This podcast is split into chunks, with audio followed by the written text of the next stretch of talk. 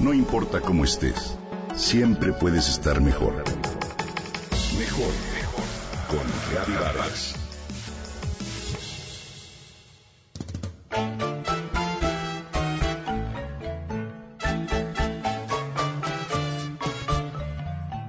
Uno, dos, tres y cuatro. Pie derecho, pie izquierdo, cierro y pausa. Pilar lleva la cuenta con cuidado sin perder la cadencia de la música. Hace un mes que ella y su esposo comenzaron a tomar clases de danzón cada sábado por la tarde en la Plaza de la Ciudadela en el centro de la Ciudad de México.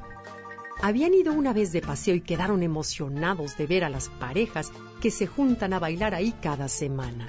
Les sorprendió observar cómo el baile rejuvenecía a esas personas y las llenaba de entusiasmo. Por eso decidieron apuntarse con uno de los maestros que da clases en el parque. El baile de los sábados se ha convertido para Pilar y su esposo en una actividad que los relaja, los divierte y los une. ¿A ti te gusta bailar? La escritora austríaca Vicky Baum dijo alguna vez que el baile es uno de los mejores atajos hacia la felicidad y sin duda tiene razón. El baile es una actividad que nos permite expresarnos con soltura, liberarnos de inhibiciones y conectarnos con nuestra vitalidad. ¿Te has puesto a pensar por qué ocurre esto? En 2009, el psicólogo húngaro Itz van Winkler y el investigador holandés Henschkan Honing demostraron en experimentos con bebés de 37 a 40 semanas de nacidos que el ritmo es algo innato en los seres humanos. Por eso la expresión rítmica y la danza son muy naturales en los niños más pequeños, aunque esta disposición puede inhibirse al llegar a la edad adulta. Bailar con total entrega es fácil y difícil a la vez. Hay personas que muy pronto generan un espacio relajado en torno a la danza y otras que permanecen retraídas e incómodas. Pero todos podemos encontrar la fórmula que nos permita disfrutar el baile. Lo importante es darle la oportunidad y perseverar.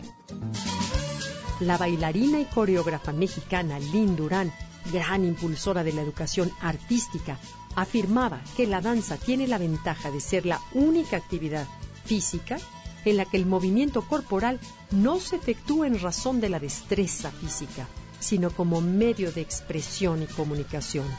No hay que llegar a ninguna meta, no hay que romper ninguna marca, solo hay que mover el cuerpo libremente al ritmo de la música y esto también nos permite conectar con los demás. La danza es sin duda una de las actividades más antiguas y gozosas del ser humano. En los vestigios arqueológicos de muchas de las civilizaciones más remotas se han encontrado grabados y pinturas que representan a hombres y mujeres que bailan. Y es que la danza también es un ritual de convivencia que ha sido fundamental para la historia de la humanidad. México ha sido, por tradición, un país que baila. Se cuenta que en 1919 la gran bailarina rusa Ana Pavlova estuvo en México y quedó encantada al conocer los sones de Jalisco.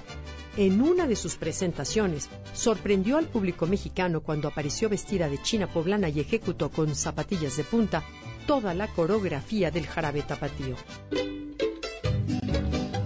Hoy el gusto por los ritmos regionales está tomando nuevos bríos, y así como se baila danzón en el Parque de la Ciudadela, se puede encontrar son jarocho en la Nueva Santa María, son huasteco en la Alameda del Sur o chilenas guerrerenses en el Parque de la Colonia Vista Alegre. Despertar al bailarín que todos llevamos dentro es una buena forma para conectar con la alegría y con el buen vivir.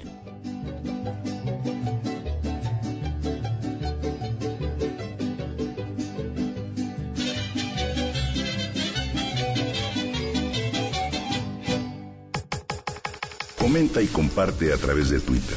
Gaby-Vargas. No importa cómo estés, siempre puedes estar mejor. Mejor, mejor. Con Gaby Vargas.